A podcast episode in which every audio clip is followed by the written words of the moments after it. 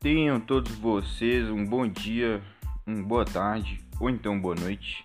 Tá começando mais um episódio do podcast do Cruzeiramento. Eu sou o Matheus de Paula, hoje o episódio número 36. Falar daquela vitória primorosa do Cruzeiro ontem, é, a segunda vitória seguida. É, o time engatando em uma sequência, uma boa vitória ontem dentro de casa contra o Brasil de Pelotas. E vamos aí, nesse domingão aí, falar um pouco dessa partida de ontem, do Cruzeiro. Sem mais delongas, ontem o Filipão, eu tinha certa dúvida do esquema que o Filipão ia mandar a campo ontem, da formação inicial, né? É, acabou que ele optou por, por manter ali o, o esquema da partida anterior, né? Que deu certo contra o América. Claro, num jogo diferente, um jogo contra o América, que o Cruzeiro ia ser um time reativo, um time que tenta destruir o máximo das jogadas do América. Ontem o jogo dentro de casa, mas o Filipão mesmo assim opta por manter o Machado ali como um homem no meio de campo um pouco mais avançado. É, não ser uma espécie de armador, mas um cara que dá a dinâmica ali do jogo é, e marca também forte. O Adriano e o Jadson, né, para compor o meio com eles. A gente perdeu o Pote, que é lesionado, uma lesão muscular grau 2, vai ficar fora de algumas partidas aí. É, ele opta pelo Arthur Kaique, o que eu imaginei que realmente ele fosse fazer. É, o Arthur Kaique vem entrando nos jogos, no lugar do Pote, que é com certa frequência. É, tem certas características parecidas. É, manteve o Ayrton, que é nosso jogador mais, é, na minha opinião, mais decisivo, com mais, com mais poder de, de drible, de, de enfim, furar uma marcação. Manteve o Sobs na referência do ataque. É, manteve o Matheus Pereira na lateral. Manteve o Cáceres. Então, um time que começa a ter uma cara. A gente começa a entender mais ou menos qual que pode ser o time titular do Cruzeiro. É, tinha comentado pós esse jogo contra o América que eu tinha um pouco de receio, tinha uma preocupação de como seria é, esse time quando precisar propor o jogo. Porque eu acho que a gente tem provado aí que quando o jogo é para o Cruzeiro reagir, ou seja, o Cruzeiro sai no contra-ataque, geralmente um jogo fora de casa, o Cruzeiro geralmente se sai bem. Mas dentro de casa que nossa campanha não é boa e que é quando a gente precisa propor mais o jogo, os times vêm fechados e tal, o Cruzeiro costuma não se dar bem. E ontem, mesmo que muitos possam falar, ah, mas o Cruzeiro abriu o placar cedo é, e ampliou cedo também, isso já deixa o time mais tranquilo. É, outros momentos da Série B, quando o Cruzeiro abriu, abriu o placar cedo, o time administrou bem, o time fez bem pro psicológico do time, mas observem o primeiro gol e vejam que aquilo ali foi total o, time construindo uma jogada, desde ali do meio de campo, é, desde a defesa, acho que se eu não me engano, uma jogada que começou na defesa, é, o time tava 0 a 0 o time tava precisando propor o jogo, porque o Brasil veio para se defender, veio para para uma escapada num, num contra-ataque e o Cruzeiro, mesmo que logo no início da partida, já conseguiu construir uma jogada.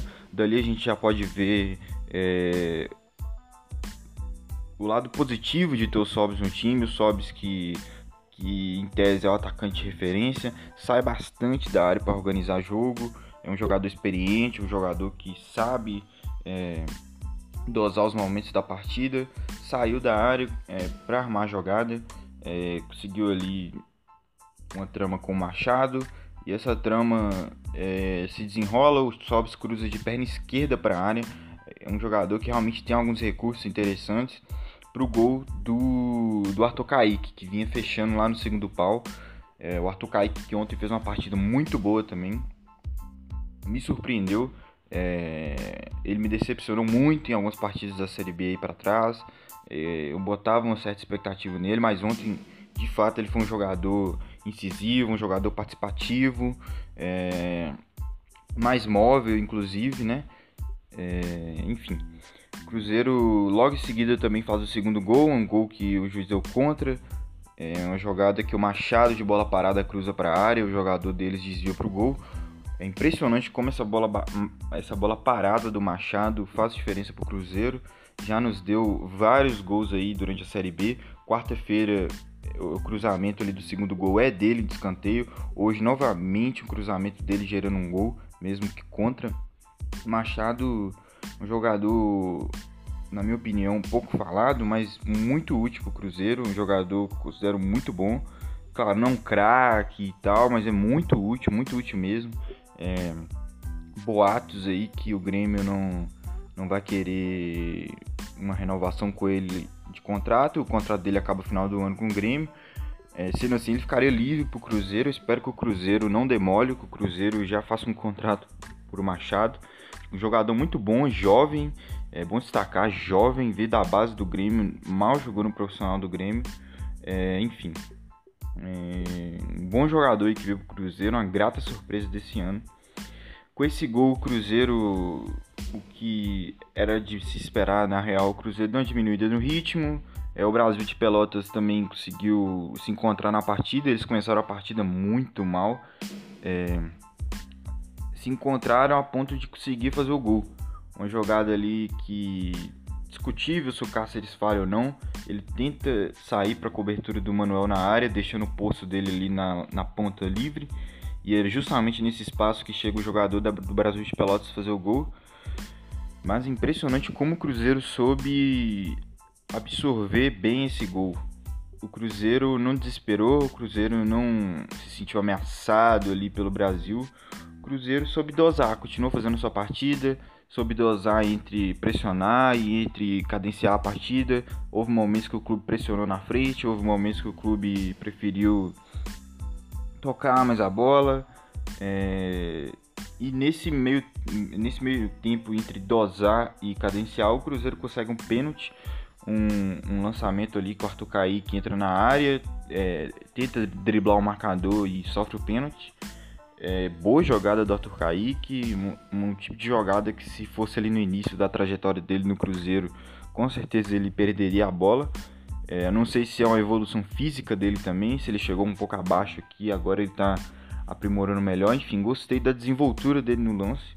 Sobs que não tem nada a ver com nada, é, foi, marcou, igualou o número de gols do Moreno nesse lance, deu tranquilidade para o Cruzeiro voltar para o segundo tempo é, e continuar naquele esquema de dosar e saber pressionar.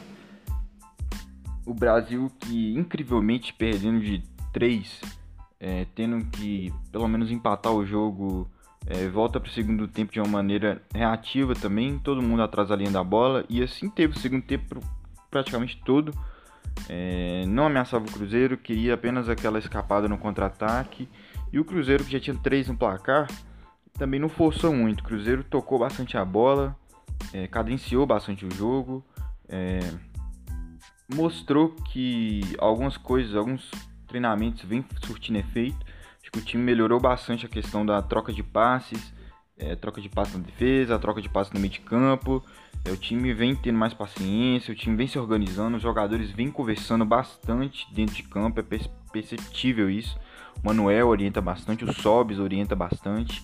É, então é um time que vem se acertando, a gente, eu pelo menos já começo a ver é, a questão da cara de um, de um, time mesmo. Vem evoluindo nessa questão da troca de passes e nisso a construção de jogadas foi melhor. O que é um, um defeito que eu vim apontando há muito tempo nesse time. O Cruzeiro é um time que tem dificuldade monstra de construir as jogadas, de começar desde a defesa.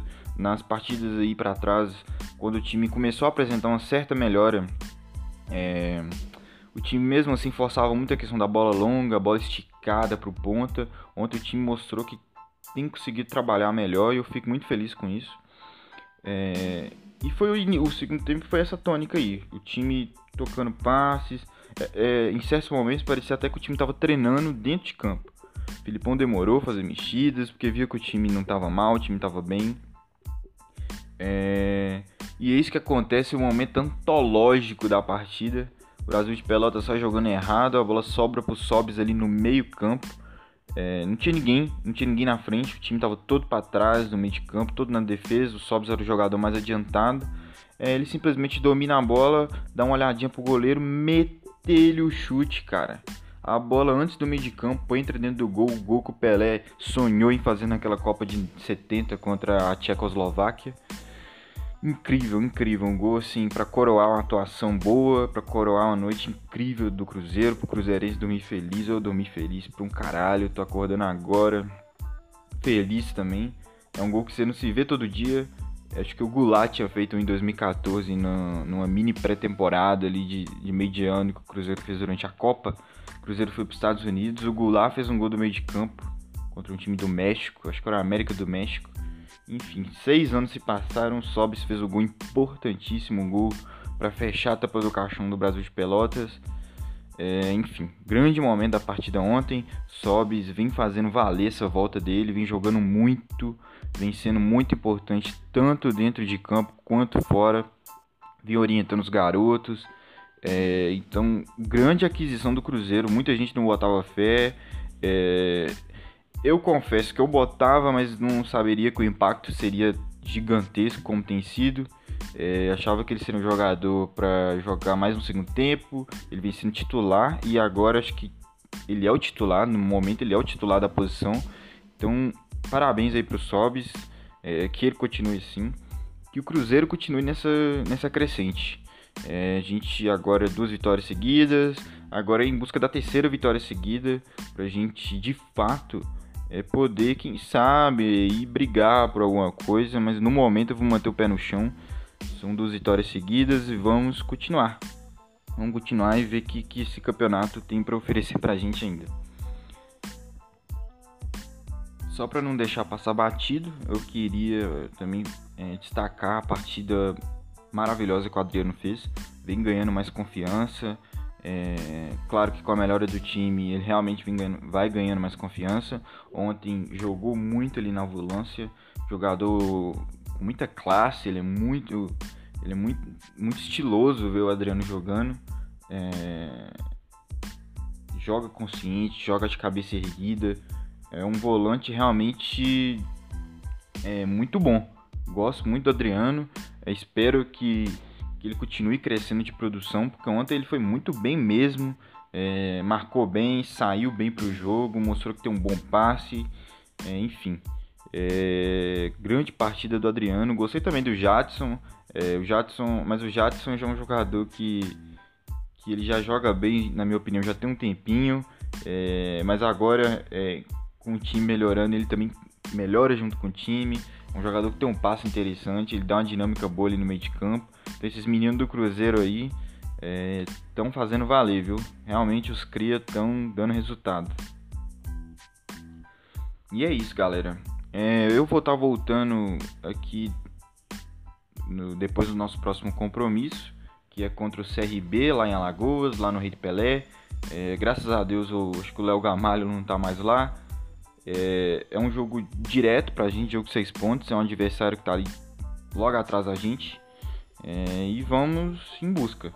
É, fora de casa o time tem jogado bem. É, e vamos em busca desses três pontos aí. Devo postar um episódio após essa partida. Essa partida vai ser na terça-feira, logo ali. É uma maratona realmente grande de jogos aí. E vamos nessa, gente.